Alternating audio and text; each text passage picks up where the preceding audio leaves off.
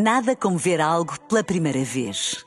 Porque às vezes, quando vemos e revemos, esquecemos-nos de como é bom descobrir o que é novo. Agora imagine que viu o mundo sempre como se fosse a primeira vez. Zais. Veja como se fosse a primeira vez. Na rádio, no digital, em podcast. Música para sentir, informação para decidir.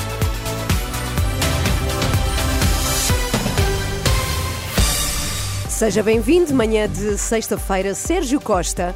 Já são 8 da manhã, o que é que temos que saber? Cessar fogo em vigor, caminhões com ajuda humanitária entram na faixa de Gaza. Ministro João Gomes Cravinho fala em esperança de paz.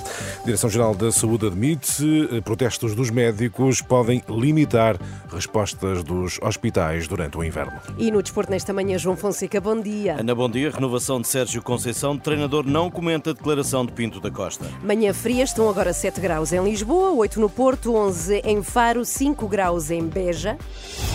As notícias com Sérgio Costa. Pode estar aberta uma janela de esperança para a paz no Médio Oriente. É o desejo manifestado esta manhã pelo ministro português dos Negócios Estrangeiros, numa altura em que começam a entrar em Gaza os primeiros caminhões com combustível, tal como consta do acordo de cessar-fogo para a libertação de reféns.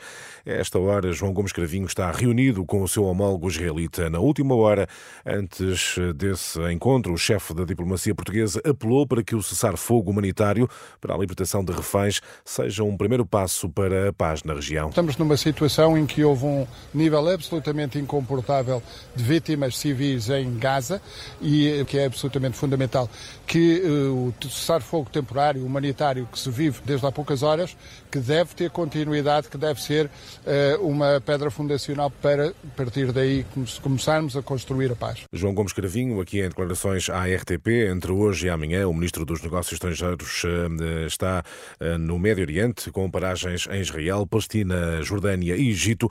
Mais à frente nesta edição, vamos regressar a este assunto com testemunhos e análise ao mais, aos mais recentes desenvolvimentos no eh, Médio eh, Oriente.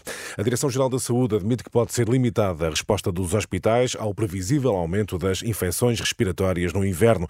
Em causa estão os contínuos protestos dos médicos, em particular a recusa ao trabalho em horas extraordinárias. Ainda assim, no dia em que apresenta o plano de ação para o inverno, o chefe de Divisão de Literacia em Saúde e Bem-Estar da DGS, Miguel Arriaga, sustenta que as unidades têm de encontrar a melhor resposta em função das necessidades. Claro que existem sempre múltiplas limitações, como aquela que acabou por referir, mas é, é absolutamente decisivo termos um planeamento que nos permita responder não só para aquelas que são as respostas do nosso dia a dia, mas também para a eventualidade, e é isso que acontece todos os anos, como por exemplo o aumento daquelas que são as infecções respiratórias e a maior procura de cuidados, e com estes planos permite-nos que as estruturas da saúde se possam de alguma forma preparar e ter uma resposta o mais adequada possível face às necessidades que encontramos. Nestas declarações à jornalista Anabela Góis, Miguel Arriaga confirma o aumento do número de infecções respiratórias, mas ainda sem impacto nas unidades de saúde. Contudo, alerta que a situação deverá mudar com a descida das temperaturas, que deverão atingir o registro mais baixo, mais frio da semana, nesta sexta-feira, dia para o qual estão previstas mínimas entre os 0 graus em Bragança e Guarda e os 10 em Faro. Em causa está uma massa de ar polar que atravessa o eh, território eh, português. O Ministério Público Público já estará a investigar suspeitas de favor no caso das gêmeas brasileiras que receberam tratamento para uma doença rara no Hospital Santa Maria. Um tratamento que custou cerca de 4 milhões de euros. De acordo com o Jornal Público, o inquérito estará a correr no Departamento de Investigação e Ação Penal Regional de Lisboa e para já corre contra desconhecidos. Este caso foi revelado há cerca de um mês, à altura em que surgiram suspeitas de intervenção do Presidente da República para que as gêmeas fossem tratadas no Santa Maria, alegado envolvimento que Marcelo Rebelo de Sousa já negou. E já no próximo dia 30, o Presidente vai ouvir os partidos com assento na Assembleia Regional dos Açores, audições agendadas depois do chumbo do Orçamento Regional para 2024. Em declarações à Renascença, o líder do Executivo açoriano, José Manuel Bolieiro, já confirmou que irá apresentar uma nova proposta de orçamento aos deputados. A oposição pede, contudo, eleições antecipadas. Agora ao desporto, João Fonseca, falamos de renovação. Sérgio Conceição não comenta declarações de Pinto da Costa. O presidente afirmou à SIC não fazer sentido nem ser o desejo do técnico renovar sem saber quem será o vencedor das eleições em abril. Sérgio Conceição respondeu assim. Sou empregado de Fogo do Porto, sou um trabalhador de Fogo do Porto. Eh, não tenho, por isso, que comentar as palavras do meu presidente. Eh, e em relação a mim, diretamente, eh, não vejo qual é o espanto das palavras do nosso presidente quando eu, a minha última renovação foi 4 de junho de há três anos atrás, mais ou menos, e renovei nas férias, no fundo. Sérgio Conceição no lançamento do Futebol Clube do Porto Monte Alegre, que esta noite se joga no Dragão, partida que começa às 20h45, tem relato em rr.pt. Mais cedo também para a quarta eliminatória da Taça de Portugal, 19h30, Vizela, Estrela da Amadora. Notícias do desporto com João Fonseca. Sérgio, temos aqui uma paz temporária, mas Sim. já está em vigor o cessar-fogo para a libertação de reféns do Hamas.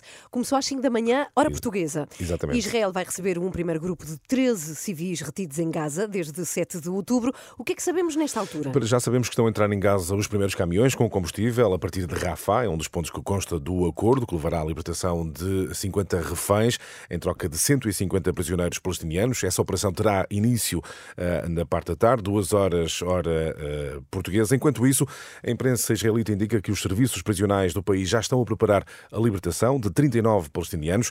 Em declarações à Renascença, Rafi Gattaz, um jornalista palestiniano radicado em Jerusalém, explica como vai funcionar a troca de prisioneiros. Quando os prisioneiros palestinianos forem libertados, vão regressar às suas casas. Houve vozes israelitas dentro do próprio governo que defendiam que todos os prisioneiros libertados deviam ser enviados para Gaza, mas isso acabou por ser recusado. Por isso, vão mandá-los para as suas zonas de origem. Se forem de Jerusalém Oriental, irão para Jerusalém Oriental. Os da Cisjordânia voltam para a Cisjordânia e os de Gaza voltam para Gaza. Quanto aos reféns israelitas, sairão da faixa de Gaza para o Egito, pela fronteira de Rafah, e de lá regressarão a Israel com o apoio da Cruz Vermelha. Já João Antunes, diretor da secção portuguesa dos Médicos Sem Fronteiras, eh, conta à Renascença quão complexa pode ser uma operação deste género. No sábado passado tentámos fazer uma evacuação de todas as equipas que ainda estavam a trabalhar no Norte, né, em consequência também direta daquilo que aconteceu no hospital de Alchifa, cerca de 130, 140 trabalhadores da Médicos Sem Fronteiras e, e os seus familiares, e durante essa evacuação, parte deste comboio humanitário foi também alvo e estamos a lamentar a morte de dois familiares de colegas da Médicos Sem Fronteiras. Não é? Testemunho de João Antunes, o diretor dos Médicos Sem Fronteiras, ouvido por André Rodrigues. Uhum. E como é que, Sérgio, os especialistas avaliam este acordo? Eh, como algo positivo, embora com mais vantagens para o Hamas, é a leitura de Germano Almeida, especialista em política internacional. O Hamas tem mais a ganhar do que a perder com este acordo. O que tem a ganhar é que, ao fim de 47 dias depois do 7 de outubro, consegue este acordo que tem como contrapartida, digamos assim, a libertação de uh, o triplo ou até mais de palestinianos que estavam em prisões israelitas.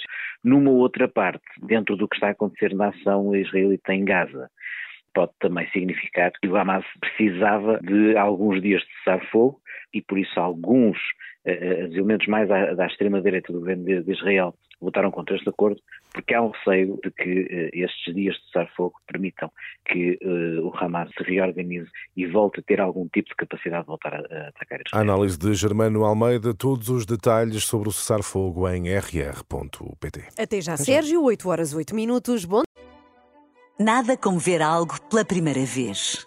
Porque às vezes, quando vemos e revemos, esquecemos-nos de como é bom descobrir o que é novo. Agora imagine que viu o mundo sempre como se fosse a primeira vez. Zais. Veja como se fosse a primeira vez.